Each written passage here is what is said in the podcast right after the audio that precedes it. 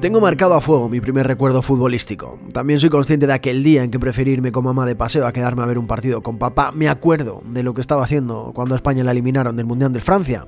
No era estar delante de la tele. El fútbol y el deporte, y yo, no hemos estado unidos desde el principio.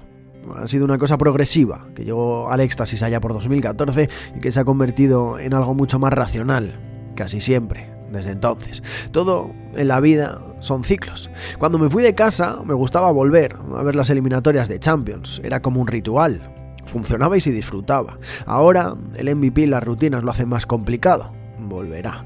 En aquellas noches de Europa y en muchísimas tardes de Romaredas, Reazores y Mestallas, el asunto arbitral solía ponerse sobre la mesa una tarjeta mal sacada o un fuera de juego dudoso, antes del Salvador Bar, hacían que la indignación estallara. Entendía los errores arbitrales como simplemente eso, fallos humanos, un mal día en la oficina, algo que mi padre, la otra mitad de esta historia, no tenía tan claro.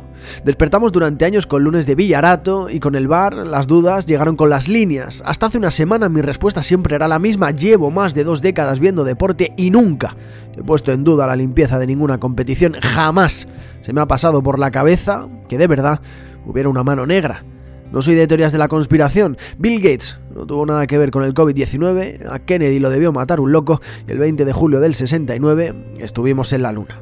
Pero la próxima vez que vuelva a casa a ver el fútbol con mi padre, me abra una cerveza con el pitido inicial y haya un error del colegiado de la contienda, radio antigua, no podré decirle que no dude. Traguito de alhambra y a seguir disfrutando del show.